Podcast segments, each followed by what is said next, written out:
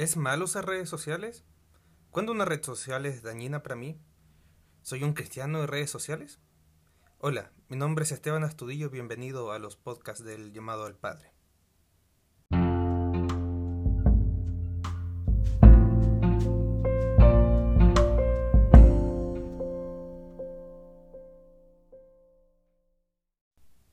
Por lo cual, si la comida les a mi hermano ocasión de caer, no comeré carne jamás, para no poner tropiezo a mi hermano. Primera de Corintios 8:13. Todos nosotros alguna vez hemos tenido o tenemos redes sociales, como por ejemplo Instagram, Twitter, Snapchat, Facebook, Spotify, WhatsApp, entre otras, las cuales a medida que van pasando el tiempo parece que van teniendo una mayor importancia en nuestras vidas, al punto de que tenemos que estar siempre con el celular o con la tablet en nuestras manos, abriendo Instagram o Spotify, por ejemplo, por instinto casi ya, sin a veces querer revisar algo. Mi celular, por ejemplo, dice cuántas horas se ha utilizado y, en qué se ha gastado ese tiempo. Y en general, como haciendo comparación con otras personas, eh, me he fijado que la gran mayoría de nosotros estamos en redes sociales, música o en mi caso lectura también. Esto ya es algo casi común para todos nosotros.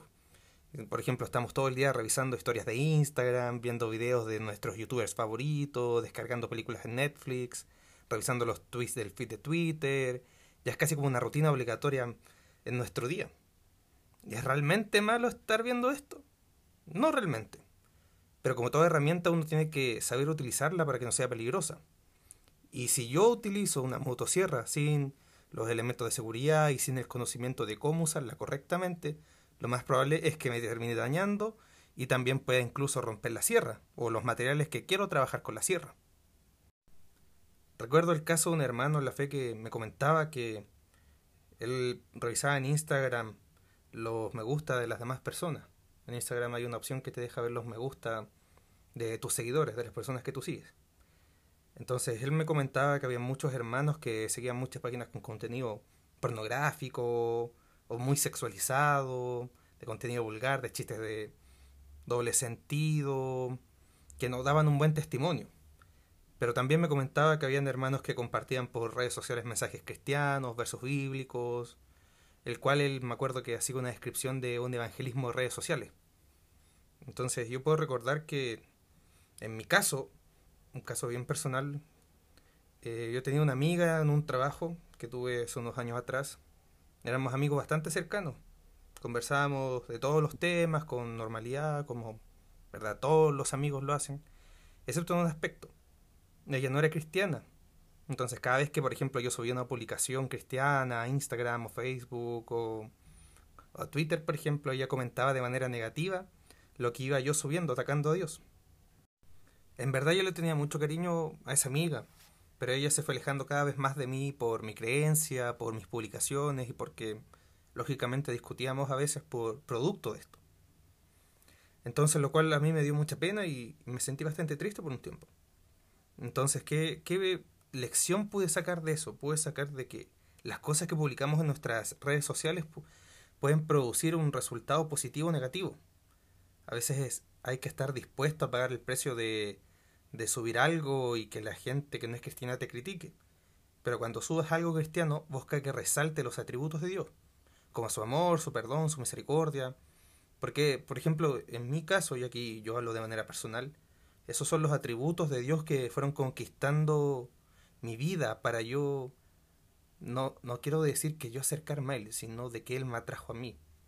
Obviamente también hay otros atributos que, que sí fueron como su misericordia, su, sus segundas oportunidades, pero considero que no es bueno mostrar una manera, se podría decir, más agresiva de a veces nuestras creencias. A veces cuando tenemos una postura y la mostramos muy tajantemente en redes sociales, la gente critica y ataca. Lo cual no quiere decir que tengamos que pensar todo el tiempo en que no voy a publicar algo porque voy a hacer sentir a alguien mal. Van a haber momentos que uno tiene que tomar decisiones y, y publicar algo, aunque tal vez no sea lo, lo que la gente quiera. Pero si es algo que Dios te pidió, públicalo. Pero busca que el enfoque sea resaltar los atributos de Dios, resaltar su grandeza, su amor, su bondad. su misericordia y su plan de salvación para el mundo. Se puede decir que las redes sociales no son malas, sino que son herramientas que pueden ser utilizadas con el fin de entregar un mensaje, compartir su vida, memes, publicidad, etc. El uso incorrecto de una red social es lo malo en verdad, como mencionábamos anteriormente. Finalmente, ¿qué significa ser un cristiano en redes sociales? Significa que tus redes sociales muestran tu lado cristiano, podríamos decir, pero en verdad tu vida no es consecuente con lo que estás mostrando por tu red o por lo que mencionas en, en esas páginas. ¿Qué tiene de malo esto? Que nuestro evangelio no es un evangelio genuino, que mi relación con Dios no ha alcanzado un nivel que pueda producir un cambio en mi vida y solamente estoy viviendo de apariencias. Eso es lo peligroso de cumplir esta apariencia, se podría decir, de red social. Y es algo que no hay que caer. Porque esto no se trata de aparentar si tú eres cristiano o de aparentar si tú tienes una relación con Dios. Lo importante es tener una relación. Hoy quiero invitarte a que nuestro Evangelio sea un Evangelio basado en las Sagradas Escrituras y que sea lo más consecuente posible. No busquemos afanarnos por nuestros estilos de vida en redes sociales, ni de las cosas que podemos tener o que poseemos, de las comillas caras y estilosas, de los viajes que vamos a hacer al extranjero.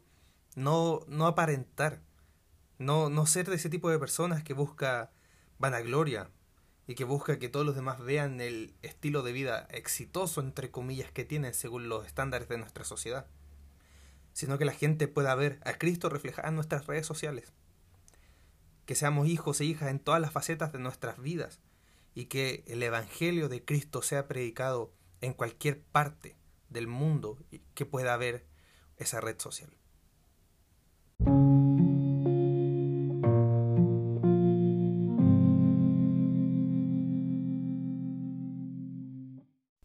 Quiero darte las gracias por escuchar este podcast.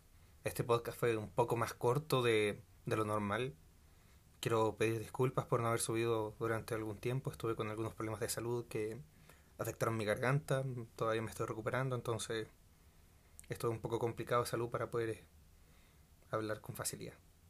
Quiero que, que si tienes alguna duda, algún comentario, lo dejes en el correo que, que está como sugerencia, que es el llamado del padre arroba gmail.com. Cualquier duda, consulta que tengas, vamos a estar subiendo el próximo podcast que va a ser un poco más largo con la frecuencia normal de siempre. Y espero que este podcast haya podido ser de mucha ayuda y de bendición para ti. Si crees que a alguien le puede servir, compártelo. Si tienes algún comentario, alguna sugerencia, como te dije anteriormente, el correo está ahí. Y bendiciones. Un abrazo.